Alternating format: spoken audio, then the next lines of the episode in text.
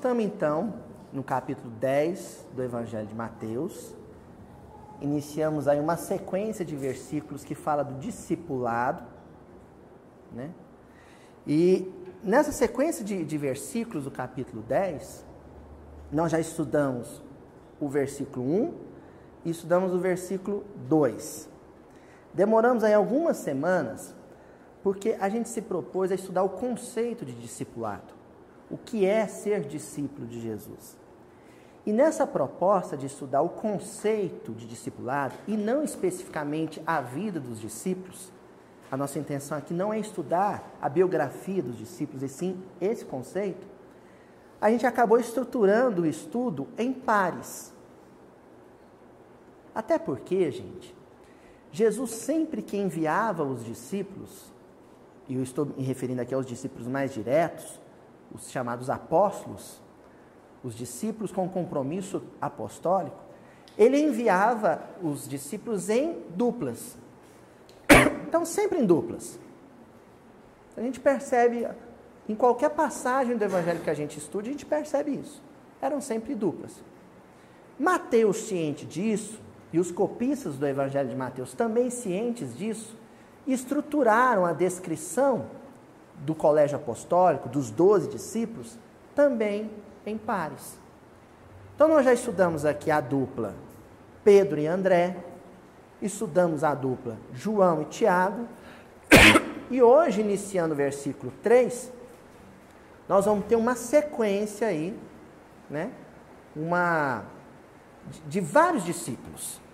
Vamos ler o versículo 3 então? Filipe e Bartolomeu, Tomé e Mateus, o publicano, Tiago, filho de Alfeu e Tadeu. Então, o versículo 3 apresenta aí três duplas: Filipe e Bartolomeu, Tomé e Mateus, Tiago, filho de Alfeu, e Tadeu. São as duplas que eles apresentam aqui. Hoje nós vamos estudar só a primeira dupla. Então vocês já perceberam que esse versículo 3 nós vamos levar quantas semanas para acabar ele? Acho que três semanas.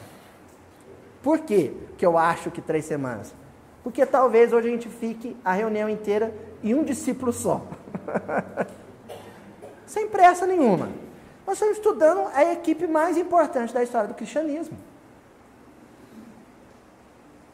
É o time dos doze que conviveram com Jesus quase que 24 horas. Se a gente considerar que Jesus se hospedava na casa de Pedro, Pedro, por exemplo, e André convivia com Jesus 24 horas. Isso é muito importante, isso é muito relevante. Né? E eu vou até dar uma pausa aqui, depois a Ju vai editar isso, para aproveitar o exemplo da dona Adriana, que acaba de entrar. Isso aqui que eu estou falando. Vocês sabem qual que é o nome disso, gente? Discipulado. Nem sei se eu vou cortar isso depois, tá? Dona Adriana acabou de entrar no salão, correndo na chuva. Muito obrigado, dona Adriana. Eu falei isso em nome sonoro.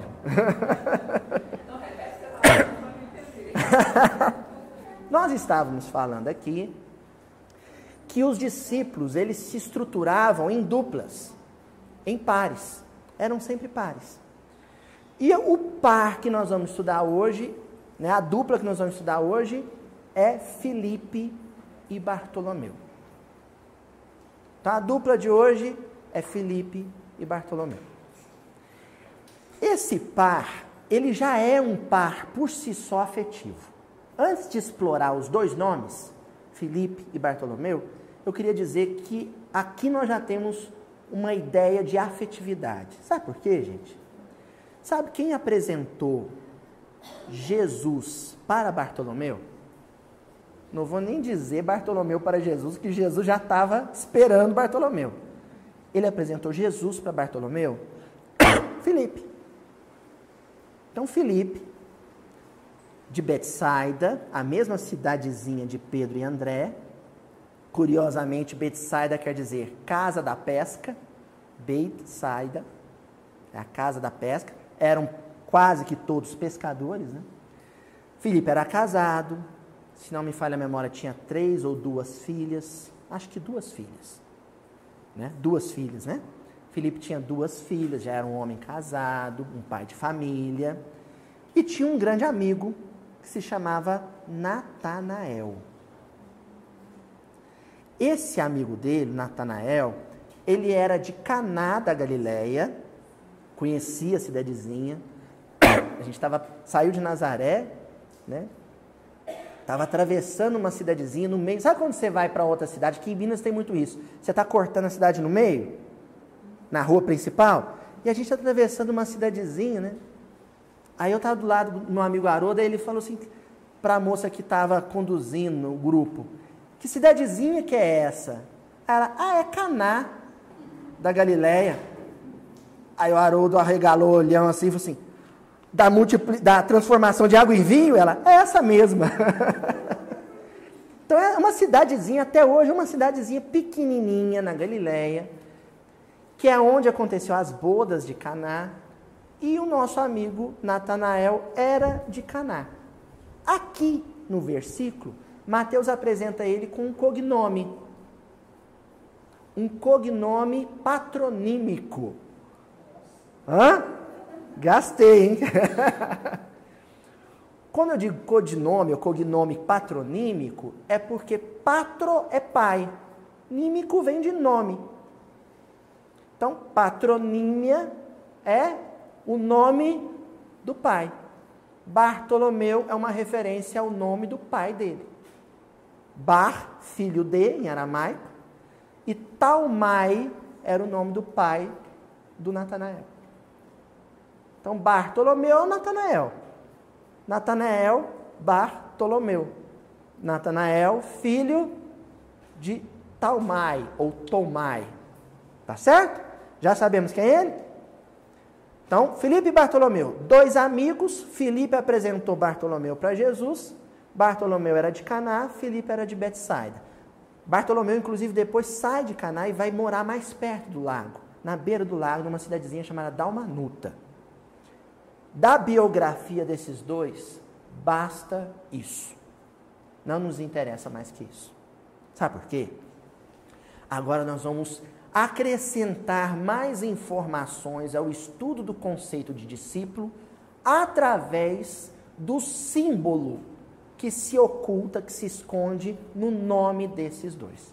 Vamos começar com Felipe?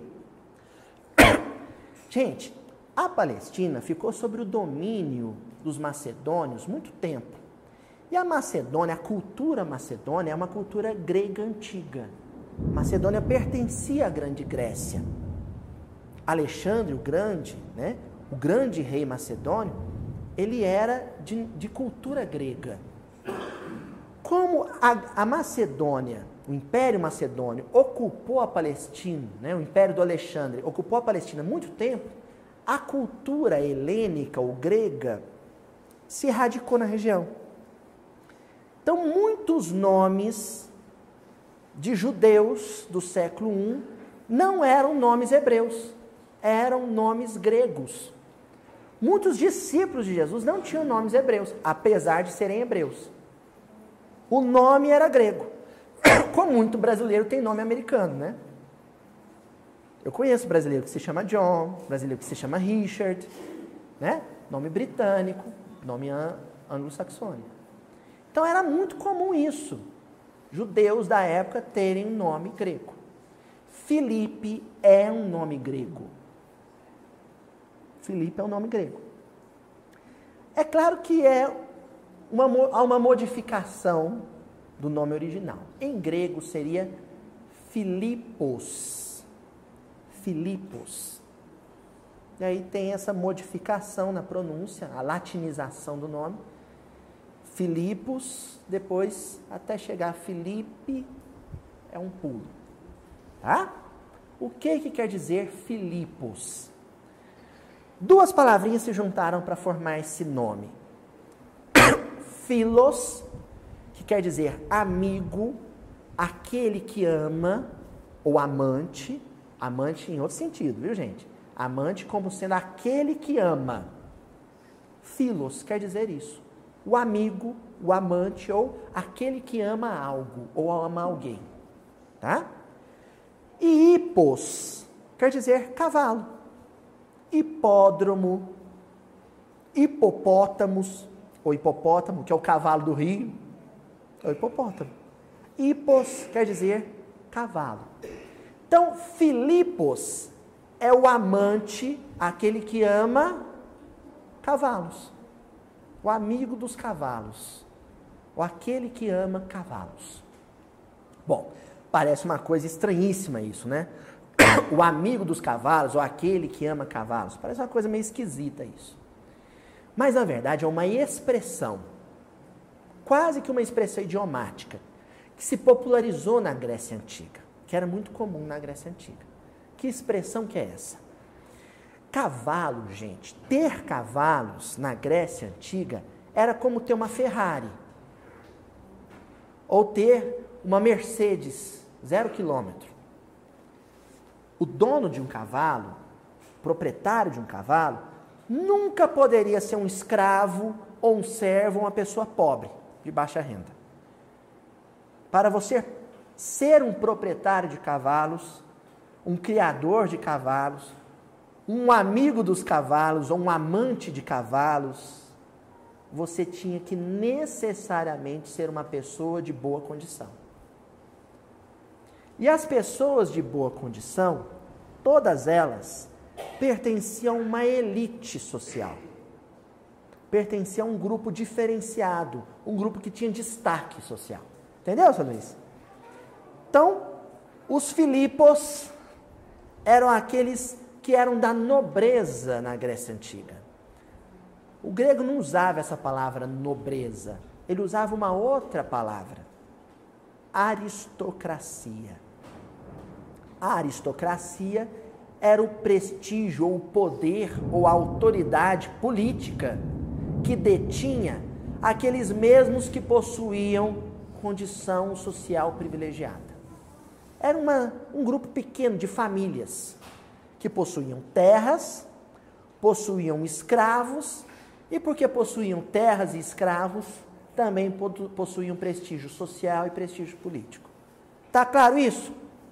Quando a gente fala de um Filipo, nós estamos falando de alguém que pertencia à elite da antiguidade, à nobreza da elite da, da antiguidade. Essa noção de aristocracia é uma noção muito típica da Idade Média e da Antiguidade. Porque para você ser um proprietário de cavalos, de terras, você tinha que ser um bem-nascido. Você tinha que ser da família X ou da família Y. Então você herdava o título ou herdava a posição social. E isso era transmitido de pai para filho. Mas no fim da Idade Média e no advento da Idade Moderna, e essa tradição social se rompe, porque surge uma classe social que passa a ter boa condição de vida sem necessariamente ser de origem familiar nobre. Eu estou falando da burguesia. Aí surge um modo de vida, um estilo de vida burguês. E a aristocracia dá lugar à meritocracia. Alguém se torna prestigiado socialmente, passa a pertencer a um grupo social de alta estirpe, classe A, porque ela conquistou essa posição. A meritocracia. Então, por exemplo, um grande mercador de tecidos, um grande comerciante de tecidos, ele pertencia à classe alta, à nobreza. Aí eu estou abrangendo o sentido de nobreza, viu gente? Nobreza como elite. Passa a pertencer à elite, porque ele, através da astúcia mercadológica, da inteligência ao utilizar o capital, ele conseguiu enriquecer. Mas você podia também se destacar pelo seu talento artístico. Michelangelo, Leonardo da Vinci, Shakespeare, né? os músicos todos, né, mais tarde Beethoven, Mozart, são pessoas que ganharam destaque social por conta dos seus méritos artísticos. Na ciência, Isaac Newton, Galileu Galilei, se destacaram por isso. Meritocracia. Você merece estar no posto que está, porque demonstrou algum talento para lidar com dinheiro, talento para a ciência, talento para as artes. Isso é meritocracia. Vocês sabem até quando que durou essa ordem social meritocrata? Dura até hoje. Nós vivemos numa meritocracia. A nossa elite social é formada por pessoas que se destacaram em algum campo da vida social. Uma pessoa, por exemplo, que se destaca no campo científica, ela merece, científico, ela merece ter um DR na frente do nome dela. Um doutor, um pós-doutor, um PhD. Um artista, alguém que se destacou na música, no teatro, no cinema, ela passa a pertencer a uma elite social, porque demonstrou mérito. Não, nem sempre, né? Mas enfim, deve, a, a estrutura é essa, né? A estrutura é essa. No esporte, a mesma coisa. Então, meritocracia é quando alguém chega lá. A gente diz assim: Fulano batalhou até chegar lá, até chegar no topo no topo da pirâmide social. Tá claro isso, gente? Bom, só que isso é estrutura humana. Isso é estrutura humana. Porque na vida espiritual, a meritocracia funciona também, só que numa perspectiva espiritual. No reino de Deus, que já impera, que já vigora em altas esferas, e que a cada século se aproxima mais da crosta. Entendeu, Dona Marisa? O reino de Deus já existe. Em altas esferas, eles já vivem o reino de Deus. A evolução da Terra faz com que cada vez mais o reino de Deus se aproxime da Terra. E no reino de Deus já funciona uma outra meritocracia, que não é mais uma meritocracia intelectual, não é uma meritocracia social, científica, mercadológica, econômica. É uma meritocracia moral. Sabe o que eu estou querendo dizer? Que o nome de Filipe aparece aqui para nos lembrar que existe sim uma nobreza, existe sim uma elite, existe sim um grupo de nobres, de diferenciados. Só que esses diferenciados ocupam esse topo por mérito moral. Por muito amarem, por muito perdoarem, por muito renunciarem, por muito trabalharem pela redenção da humanidade inteira. Existe uma corte que gravita em torno do grande rei. Mas essa corte tem um sangue azul que foi conquistado com séculos e séculos de renúncia e amor pela causa humana. Meu reino não é deste mundo. Então, minha corte também não é deste mundo. O que equivale dizer? Os parâmetros, os padrões, os critérios para que alguém se destaque no meu reino não são os parâmetros, os padrões, os critérios do mundo. Entendeu, Renato? Sabe onde a gente encontra isso ilustrado? Uma imagem forte disso? Parábola, parábola do rico e do Lázaro. Como é que era na terra? Você tinha um nobre que comia abundantemente e as migalhas que caíam da mesa desse nobre alimentavam um mendigo, o Lázaro, que os cachorrinhos vinham lamber a ferida dele. De tão mendigo que ele era. Os únicos amigos que ele tinha eram os cachorrinhos. No plano físico, quem que era a nobreza? Quem era o amigo dos cavalos? O Filipo. O rico da mesa. O Lázaro o mendigo. Desencarnaram ambos. que aconteceu? Manteve a mesma estrutura? O critério é outro. Lázaro se torna nobre, Lázaro passa a pertencer à elite, e aquele rico, que ignorava o sofrimento de um mendigo do lado dele, passa a pertencer à ralé espiritual. Inverte. O critério é outro. Uma rainha de França que está lá no céu, de, céu inferno, né? também dá, dá mensagem também no Evangelho segundo o Espiritismo. E é, comunica lá no, no capítulo sobre espíritos felizes do céu inferno. Então, ela foi nobre na terra? Foi. Que aí a gente inclui no, nesse grupo a Lívia. Mas o que fez com que a Lívia Lentulus, a Célia Lúcius, a rainha de França, fossem na vida espiritual nobres, não foi o fato de terem sangue azul na terra. Foi a capacidade de renunciar, a Lívia, por exemplo, na hora H, o que ela fez com a, com a toga de, de patrícia romana dela? Trocou com a, com a, com a serva. Porque ela sabia. Ela falou: olha, eu quero chegar no reino de Deus com a sua vestimenta humilde. Porque eu sei que o critério de elevação no reino de Deus é outro. Fala, seu Daniel. O óbolo da viúva aquela viuvinha que era socialmente desprezada porque ela dava uma contribuição no gasofilácio, né? no vaso de contribuição do templo, diminuta, né? E os outros olhavam para ela e falavam, ah, essa é uma pobre coitada. Pobre coitada o quê? Quando desencarnou, vocês imaginem. Ela foi pertencer a uma elite espiritual. Então, o nome Felipe aqui aparece como a dizer, olha, para ser discípulo de Jesus, e, e mais que isso, para pertencer ao colégio apostólico, você tem que pertencer à nobreza, à corte celeste. E esses que mereceram essa honra, mereceram essa honra, meritocracia, porque já tinham até então séculos e séculos de conquistas. Certo? Vamos entender como é que, essa era, como é, que é essa conquista?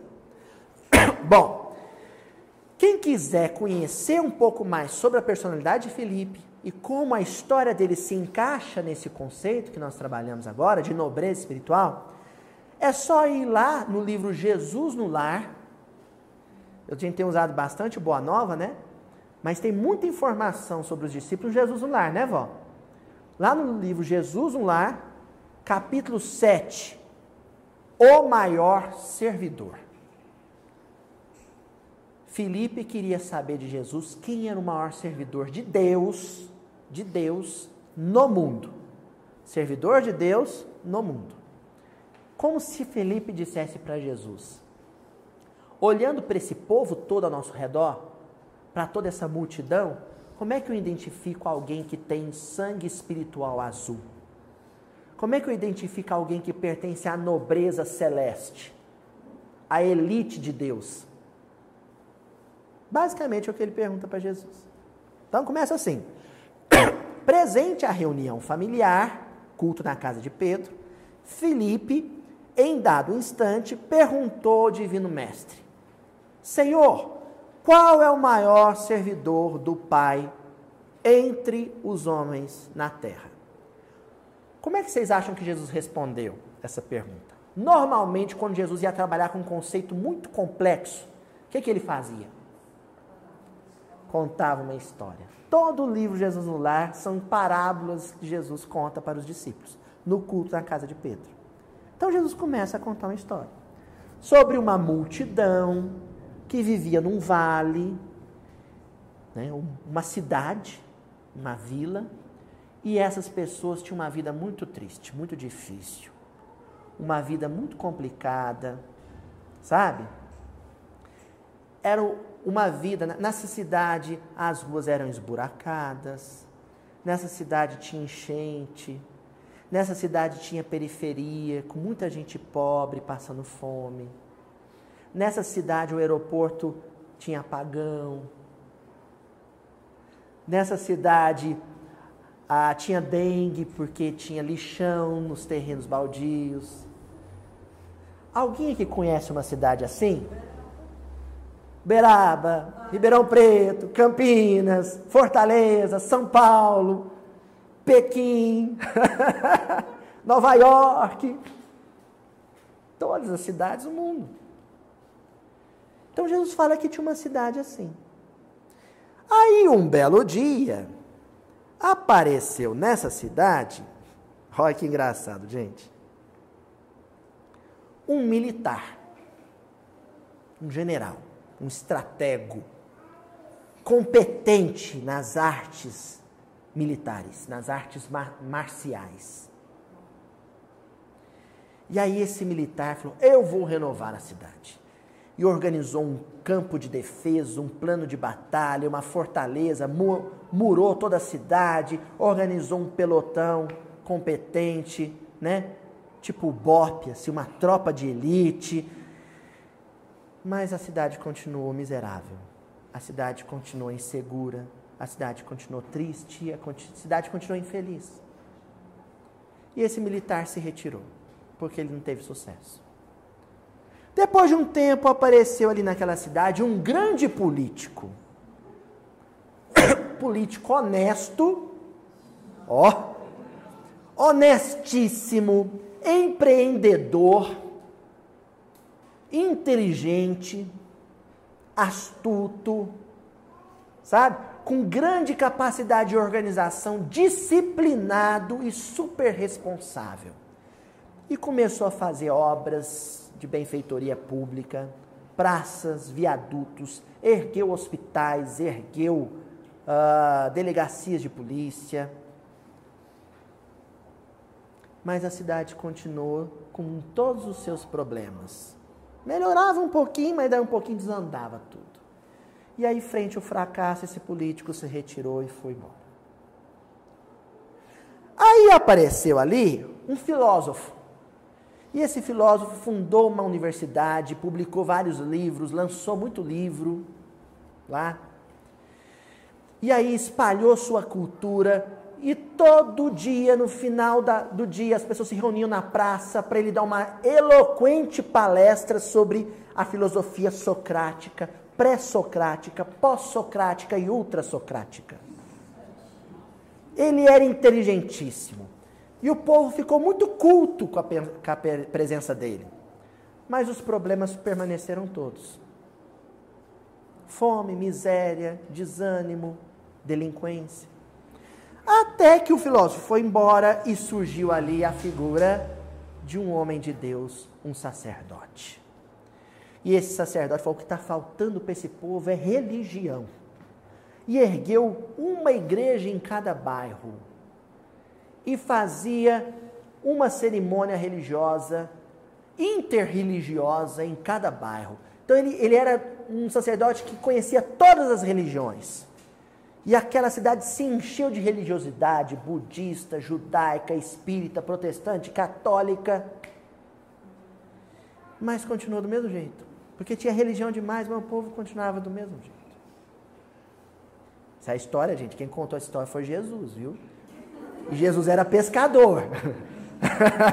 mas as histórias dele são palavras de vida eterna. Aí, por fim, surgiu na cidade um homem simples. E sabe qual foi a, a única, primeira e única coisa que ele fez? Ele chegou lá na cidade, olhou aquilo tudo, olhou para um terreno baldio, mal cuidado, chegou para o dono do terreno e falou assim: Escuta, o senhor tem uma enxada para me emprestar?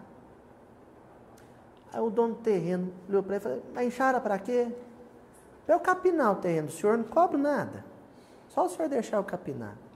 Pai, pode. Enxada está ali, ele pegou a enxada e capinou o terreno todinho.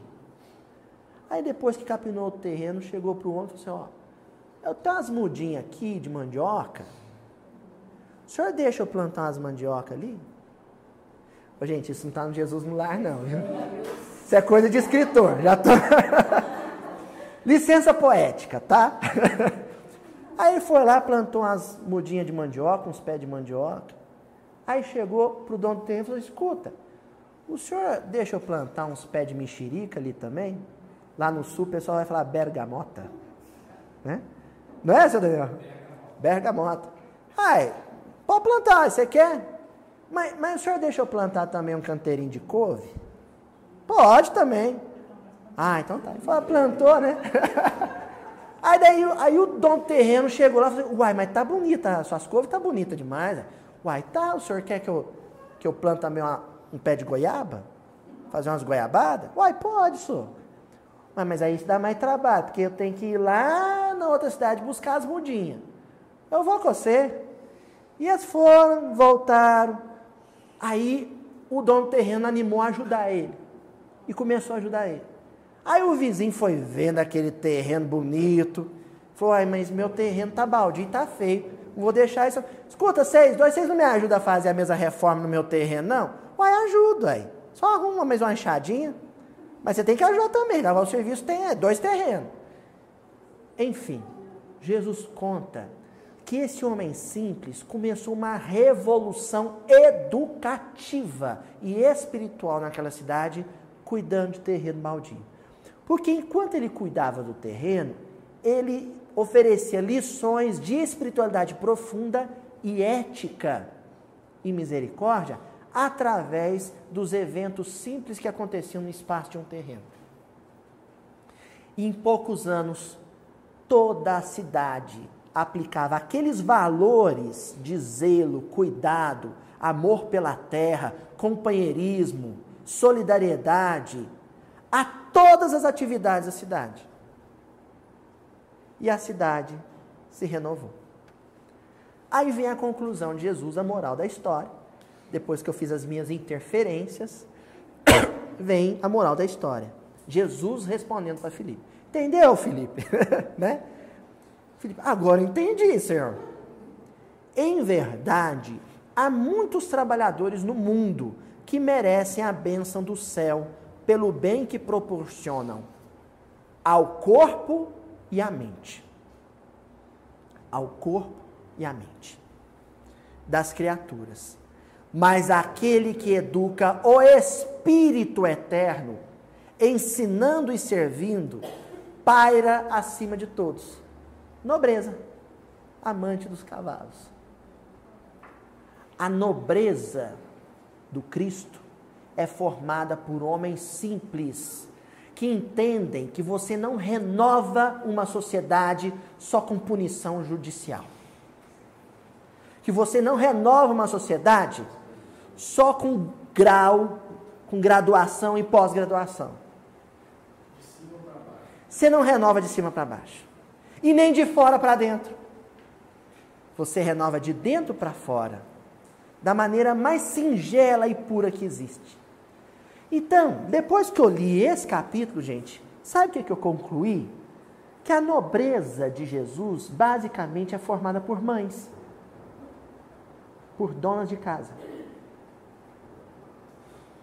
que na simplicidade de um cotidiano é capaz de disciplinar um espírito endurecido e indisciplinado. Quando uma mãe diz, você vai terminar o seu prato e vai pelo menos colocar o seu prato na pia para eu lavar, pelo menos, porque o certo é fazer lavar. Ela está ali disciplinando um futuro político. Quando uma mãe faz um filho que pegou acidentalmente alguma coisa no supermercado, na inocência, pega. Mas ela faz ir lá no supermercado, pedir desculpa para o gerente e devolver o que pegou, essa mãe está renovando a sociedade. Isso é nobreza espiritual.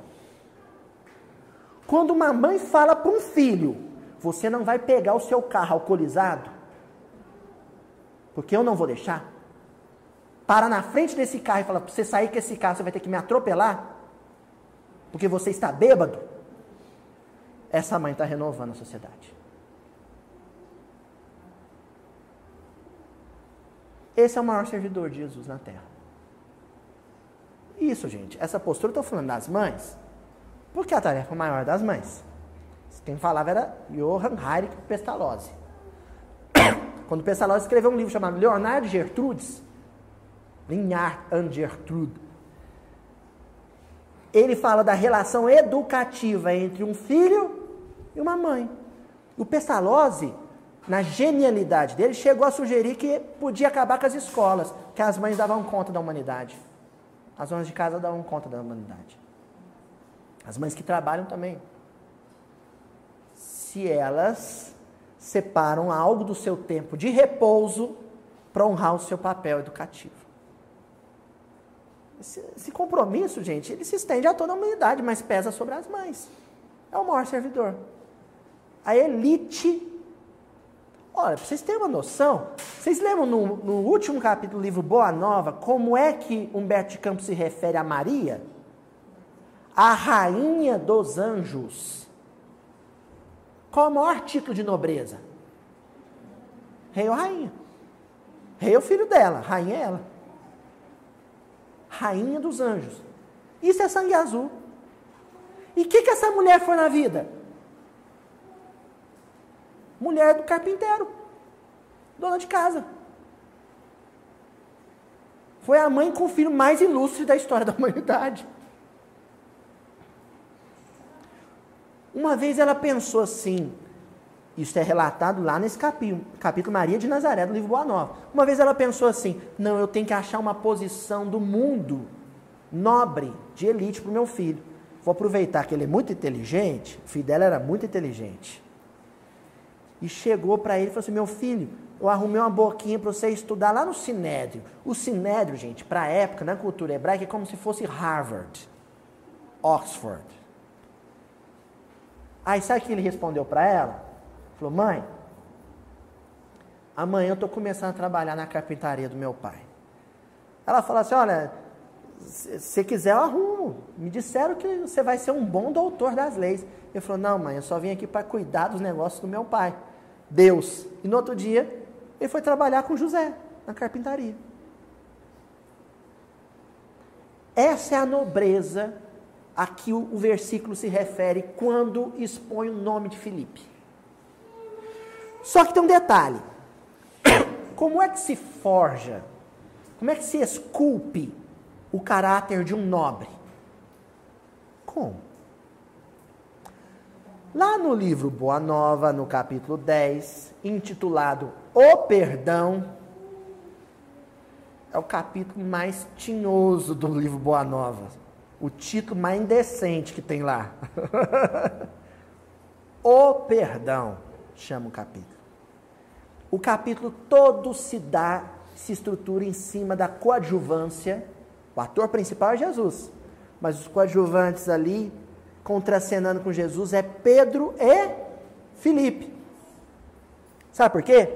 Eles vão em Nazaré, a cidade de Jesus, e em Nazaré, eles saem na, nas ruas e tal, e começa a escutar o que, que se falava em Nazaré sobre Jesus. E o povo só falava mal de Jesus. Criticava Jesus. Mas falava horrores de Jesus. O Felipe e Pedro ficam indignados. Ficam indignados. Ficam revoltadíssimos. E vão falar para Jesus: o senhor tem que fazer alguma coisa. O senhor tem que tomar uma providência. O Pedro chega a dizer para Jesus: Ó, eu não fiquei calado, não. Vou falar, jogar na real com o senhor. Eu fiquei calado, não. Eles falaram o que quiseram do Senhor, mas eu também respondi à altura. E Felipe a mesma coisa. Felipe chega e fala assim para Jesus: Mestre, atalhou Felipe quase com mágoa. A verdade é que a maioria de quantos compareceram à rogação de Nazaré falava mal de vós.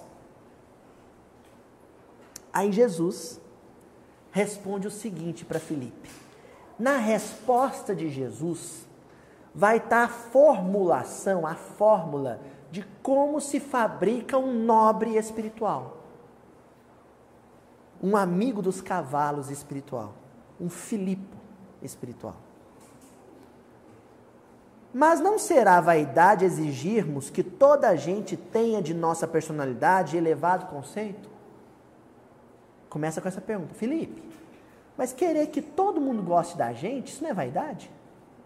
Querer que todo mundo fale bem da gente não é vaidade? Gente, é mais que vaidade. um negócio que eu acho que, que expressa melhor: é arrogância. Quando uma pessoa não admite, estou dizendo quando uma pessoa, mas é, é todo mundo, né?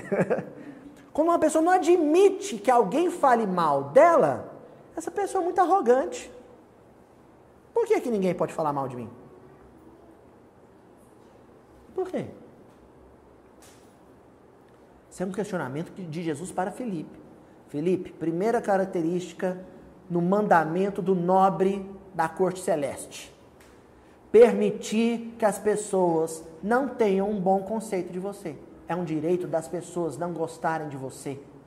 É o direito das pessoas não concordarem com você. Elas têm esse direito. Você não pode tirar isso delas. E não vai tirar, né? Você pode gritar com o outro, bater no outro, você pode matar o outro, que o outro vai continuar. Vocês conhecem a história do piolho? A história do piolho é assim. Eu vi o Ariano Suassuna me contar essa história uma vez.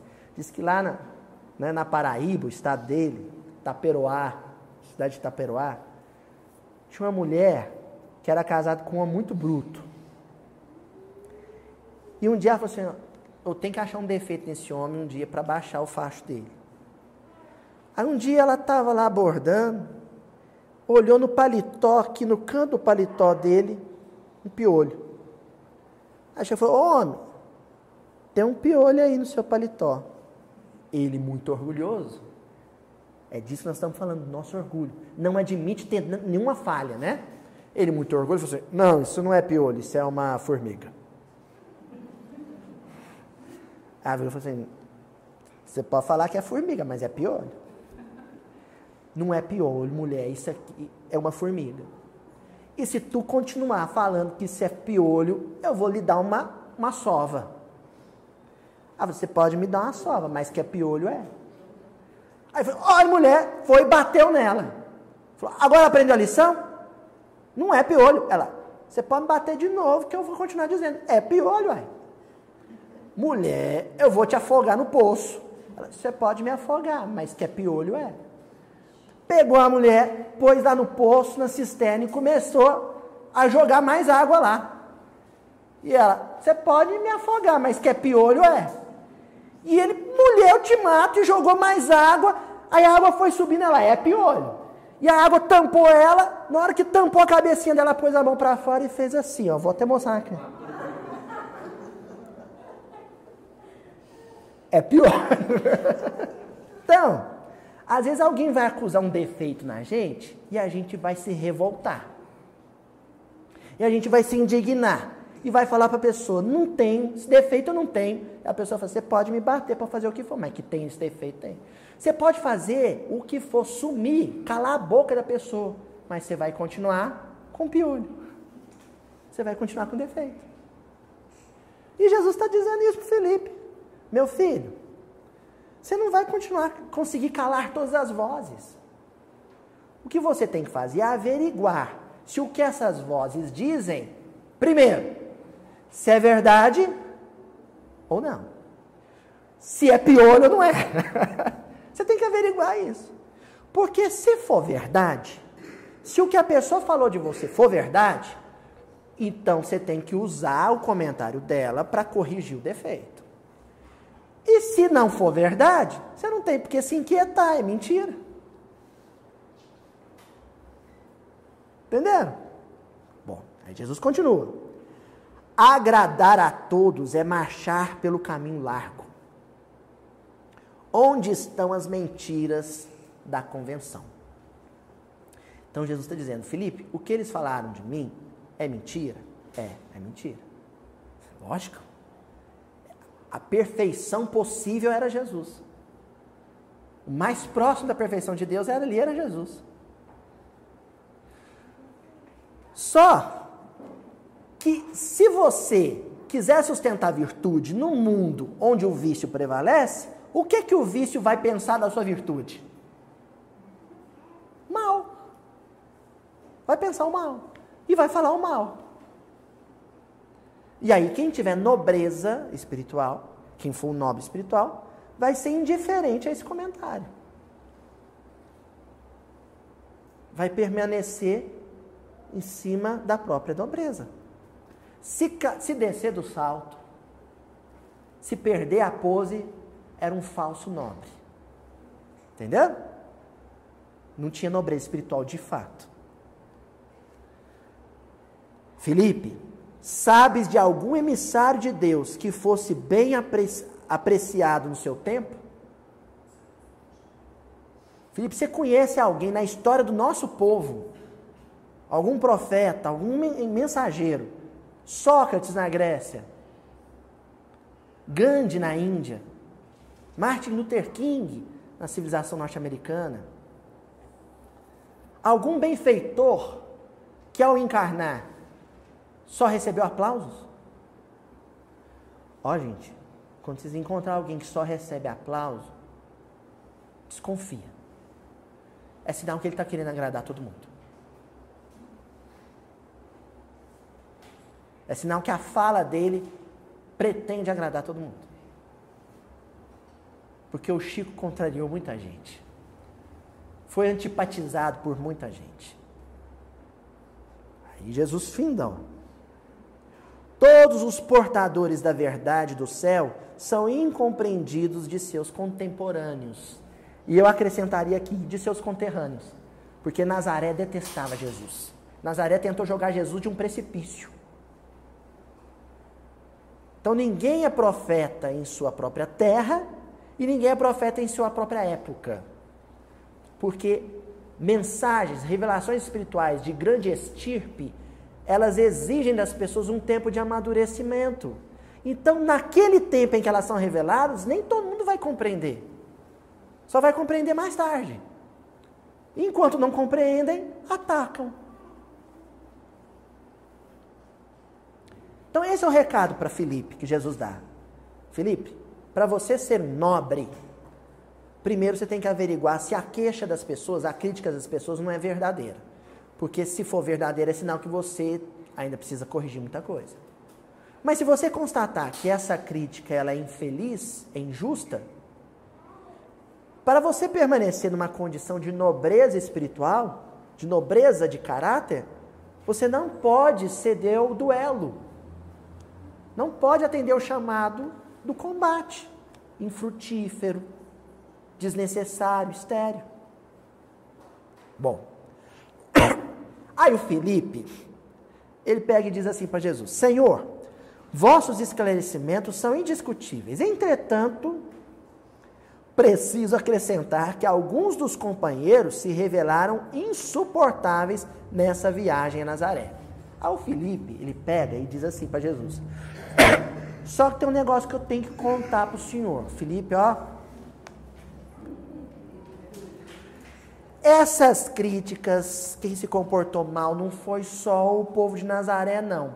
Os companheiros aqui do grupinho também fizeram as coisas feias. Eu tenho que dizer isso para o senhor. Felipe, dedo duro. Entregando os companheiros, né? Uns me acusaram de brigão e desordeiro. Outros de mal entendedor de vossos ensinamentos. Ele falou assim: ó oh, mestre, o fulano, o ciclano Beltrano aqui, o, o Pedrão, o André, o Joãozinho, o Tiagão, falaram que eu sou mal entendedor do seu evangelho e que eu sou brigão.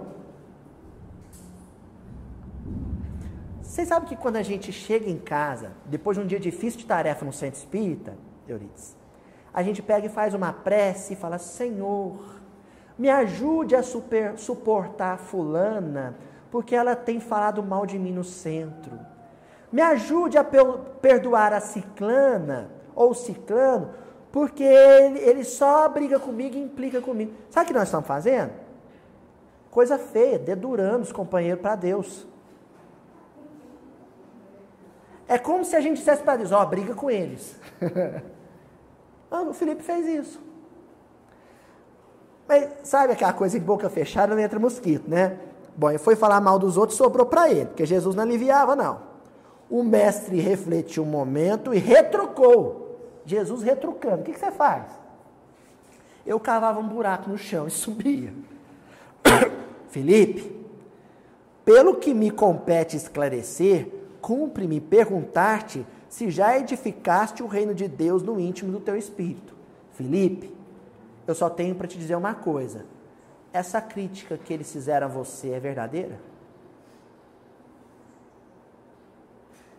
Você é brigão, meu filho? Você tem entendido integralmente o meu evangelho? Ao propor isso, gente, Jesus estava dizendo para o Felipe o que Santo Agostinho disse para a gente na questão 919 do Livro dos Espíritos.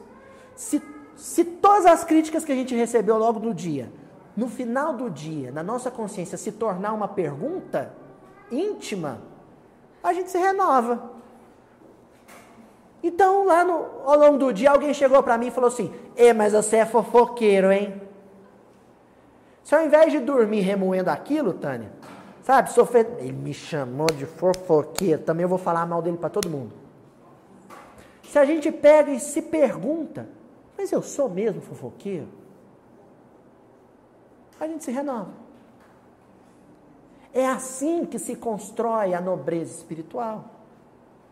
É assim que a gente vai mudando de categoria no reino de Deus e passando a pertencer a uma elite, que na terra regenerada vai ser o todo. Vai ser a maioria.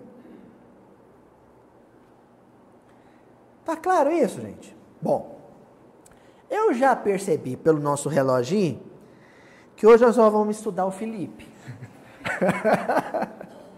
Hoje só vai dar o Felipe. Acho que o Bartolomeu vai ficar para a semana que vem. Mas não tem importância, não. Está lá no Evangelho, não vai fugir. Tem um livro do Emmanuel que tem um nome muito oportuno e que vai me ajudar até a fazer uma propagandinha do, do livro que o Ser está tá vendendo na editora Ser, que é o Morro Alto. Vocês já ouviram falar? Isso que é bom. Tem um livro do Emmanuel que se chama Luz Acima. Olha aqui, gente. Luz. Onde é que está a luz? No, na base do morro ou no topo do morro? No topo. Então, quanto maior for o morro, maior é a luz. Porque de quão mais alto a gente enxerga, mais claro a gente vê. A altura determina a clarividência. Então, ao falar de luz acima, nós estamos falando de morro alto. Porque o morro com Cristo é bem alto. E a luz muito intensa. Dentro desse livro do Emmanuel, Luz Acima, no capítulo 34, essa aqui foi uma contribuição do meu irmãozinho Arthurzinho, Arthur Valadares. Tem um capítulo que se chama, o 34, Na Subida Cristã. Morro Alto. Subida Cristã. Adivinha quem são os dois protagonistas dessa passagem? Oi? Felipe e Jesus. Felipe e Jesus. O Filipão, de novo, lá na história. E essa passagem, esse capítulo 34, começa com o Felipe chegando. Aliás, eu tenho que corrigir aqui. Essa lição é do Humberto Campos. Humberto Campos. Eu falei Emmanuel, mas é do Humberto Campos. Essa passagem aqui, Humberto Campos começa narrando o seguinte: que o Felipe chegou para Jesus. Ó, gente, eu tô, hoje eu tô com toda a licença poética, interpretativa e cênica, viu? Diz, o, o, os meus galileus aqui viraram tudo mineiro, caipira de Uberaba. Diz que o Felipe chegou para Jesus e falou assim: Ô mestre, tem um negócio para falar com o senhor. Tem um trem errado aí. Mineiro só tem trem, né? Tem um trem errado aí. Fala, Felipe. Esse negócio do evangelho é um negócio grande demais, iluminado demais. Mas a visão do povo é uma visão muito estreita. Então eu queria dar uma sugestão para o senhor, o senhor tem que reduzir um pouco a luz. O senhor tem que maneirar aí nos conceitos que eles estão elevados demais. São conceitos muito altos. E o pessoal está ali na base do morro, Senhor. Eles não alcançam esses conceitos que o Senhor está passando para a gente. Entendeu? É, dá opinião, né? Olha, aqui em Minas a gente diz assim, né? Você tem duas opções. Ou você abaixa o coxo na altura do burrinho, ou o burrinho sobe a escada, né? O Felipe queria o caminho mais largo, a porta larga. que Jesus aba abaixasse o morro para o povo dar conta de subir. Era o palpite do Felipe. Jesus pega e resolve ensinar Felipe que a coisa não, é, não pode ser assim, que o morro é o que é, o evangelho é o que é e vai continuar sendo. A gente é que tem que se adequar a ele, tem que se adaptar a ele. Jesus resolve ensinar isso para o Felipe de uma maneira didática e prática. Pai, Felipe, então se o seu problema é o morro, vamos subir um morro comigo. Vou te ensinar umas coisas sobre subir morro alto. Pega o Felipe e resolve escalar com o Felipe, os dois, um dos morros mais altos da Palestina, que era o Monte Hebron. Nós vamos subir junto esse morro. Pra vocês terem uma noção, tem uma parte dele, da serra, que dá para ver o mar. Você vai subir comigo. Vai perder uns, uns pesos, engrossar as, as canelas. E eles começam a subir. E Humberto Campos começa a narrar assim. Certo dia, ambos se preparavam para alcançar os cimos do Hermon, aliás. Eu disse o Hebron, mas é o Hermon. Fica na Galileia. Em jornada comprida e laboriosa, quando o apóstolo, ainda em baixa altitude, não estava nem subindo direito ainda. Se pós, se pôs a admirar deslumbrado os resplendores que fluíam da cordilheira. Então lá de baixo era só admiração, né? Mas que monte mais bonito, olha que beleza, gente. Que morre mais bonitinho. Mas ele dizia isso lá embaixo, lá na base. Comportamento de multidão, num discípulo, inadmissível. A multidão que acha o monte bonito, mas não se aventura a, su a subi-lo. Só acha bonito a altura dele, mas não sobe. Terminara o lençol verdoengo e florido. Atacaram a marcha no carreiro íngreme. Saíram da base do morro, aí a coisa começou a ficar mais inclinada. Começou a ficar mais difícil de subir o morro. Agora era a paisagem ressequida e nua. Pequeninos seixos pontiagudos recheavam o caminho. Pedrinhas. Pedrinha pontuda. Sabe, brita? Sabe como é que é, Sadel? Pedra brita? Então, daquelas. Pedrinha brita, sabe?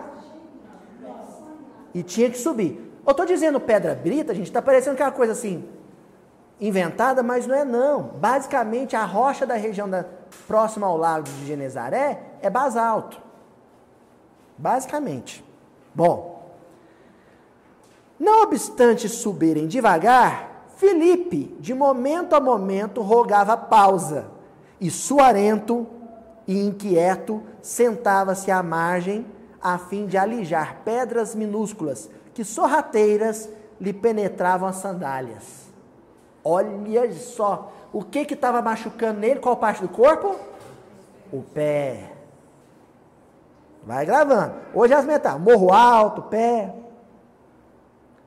De vez em quando, fala, oh, mestre, não, não, tá, tá machucando aqui. Sentava numa pedra e ia tirar pedrinha. Vocês já tentaram andar de sandália naqueles estacionamentos com. Como é que chama a pedrinha menorzinha que tem? Pedrisco. Quando o pedrisco entra dentro da sandália, tenta caminhar. Tem jeito? Pois é. Gastava tempo e paciência para localizá-las entre os dedos feridos.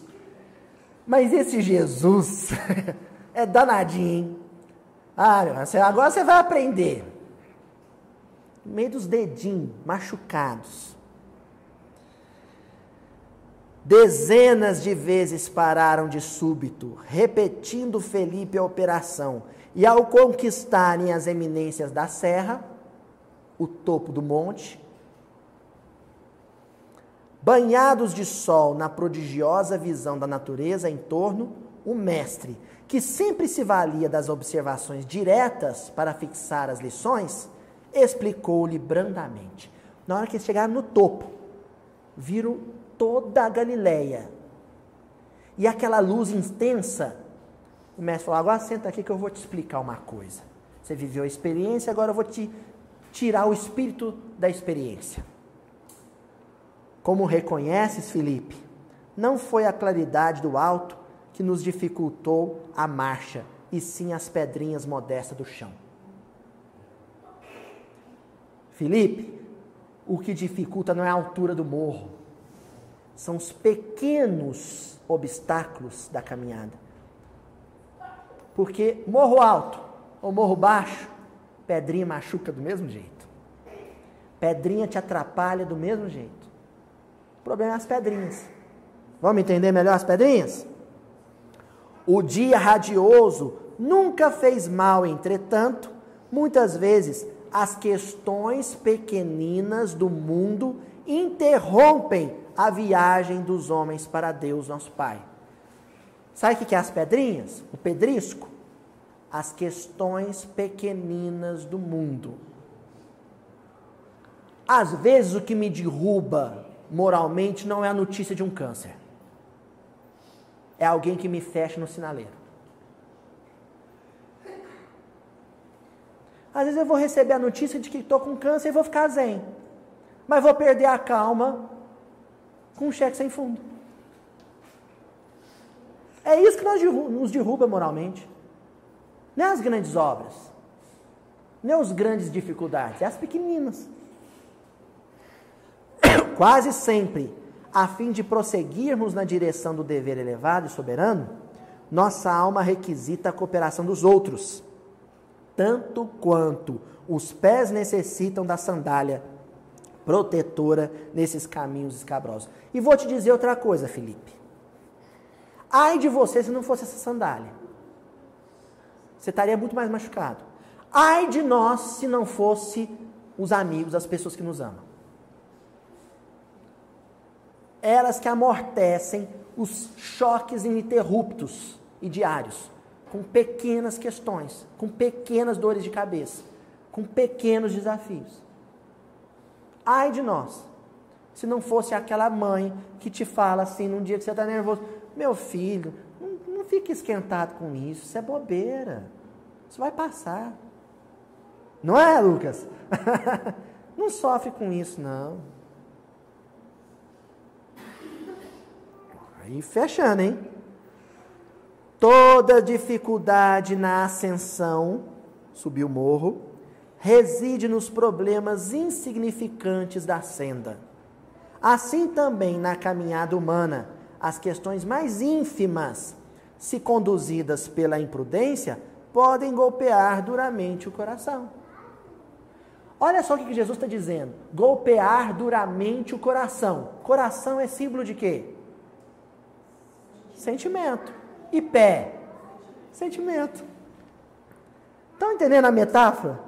do pé de novo aí. A pedra machucando o coração, a pedra no sapato. É a má resposta no coração. É a truculência de alguém. Mas aquilo é coisa pequenininha. Ó. Podem converter-se em venenosas pedrinhas que cortam os pés, que ferem os sentimentos, ameaçando-nos a estabilidade espiritual Pé machucado, a pessoa perde o equilíbrio. Sentimento ferido, a pessoa perde o equilíbrio. Entendes agora a importância das bagatelas em nosso esforço diário? Então, às vezes, um e-mail, um e-mail de serviço que te chega, se você ler, ele foi mal escrito às vezes, a pessoa foi infeliz numa palavrinha que usou, aquela palavrinha que ele usou que foi infeliz, pode ser. Oi? por causa de uma vírgula dá outro sentido, ou às vezes uma palavra infeliz, né? Mal colocada, pode ser uma pedrinha no meu sapato, eu perco a calma, perco o equilíbrio, me desequilibro por causa daquilo. Jesus está dizendo para Felipe: quem quer chegar ao topo, ou seja, quem quer se tornar um nobre espiritual, tem que saber pisar as pedrinhas. Pisar com cuidado, para os, os pés não ficarem feridos, para o orgulho não ficar ferido. O pescador galileu meneou a cabeça significativamente e respondeu satisfeito: Sim, mestre, agora eu compreendi. né? Estamos encerrando hoje. Nós vamos deixar para a semana que vem o senhor Bartolomeu, amigo do Felipe. Vou só adiantar sobre o Bartolomeu o seguinte. Essa noite, né? Hoje, que dia que é hoje mesmo? 7 de dezembro, o pessoal vai estar assistindo esse vídeo lá na frente. Na noite dos, dos dias 6 para o dia 7 de dezembro, eu tive um sonho. E sonhei que tinha uma pessoa trabalhando na terra, uma mulher, trabalhando numa terra com um arado. Aquele arado puxado a cavalo, né? Arado de madeira e metal. Acordei com esse sonho. E aí fui preparar o estudo de hoje. Falei, gente, então Bartolomeu tem que tirar, né, o espírito da letra aí. O que é esse Bartolomeu? Bartolomeu é um codinome patronímico. Bar Talmai, filho de Talmai. Falei, opa, tá que nem os filhos de, os filhos de Zebedeu, Tiago e João. O segredo não estava no nome deles, estava no nome do pai, né? Então Bartolomeu, o segredo não está no nome dele, senão Mateus tinha colocado Natanael. Ele fez referência ao pai, então a simbologia está no nome do pai, Talmai. Aí fui procurar o significado de Talmai, do Ditate, que é o dicionário internacional de teologia do Antigo Testamento. Talmai era o sogro de, um dos sogros de Davi, do rei Davi. Sabe o que quer dizer a palavra Talmai? Arado. Então, a semana que vem, ao estudar sobre o Bartolomeu, nós vamos nos debruçar sobre um versículozinho de Lucas, capítulo 9, 62, em que Jesus diz assim: Ninguém que lança mão do arado e olha para trás está apto para o reino de Deus, está apto para entrar na corte, na nobreza. Tá bom? Até a semana que vem, gente. Porque não faz, ninguém faz bom combate reforma íntima com vibração negativa. Então, primeiro você verticaliza, primeiro fica de pé. Primeiro fala assim: Deus não me criou para o mal, Ele quer o melhor para mim, eu sou capaz de vencer a serpente. Aí depois você começa, mas vamos ver por que, que eu tenho um estado assim. Aí começa a fazer reforma íntima.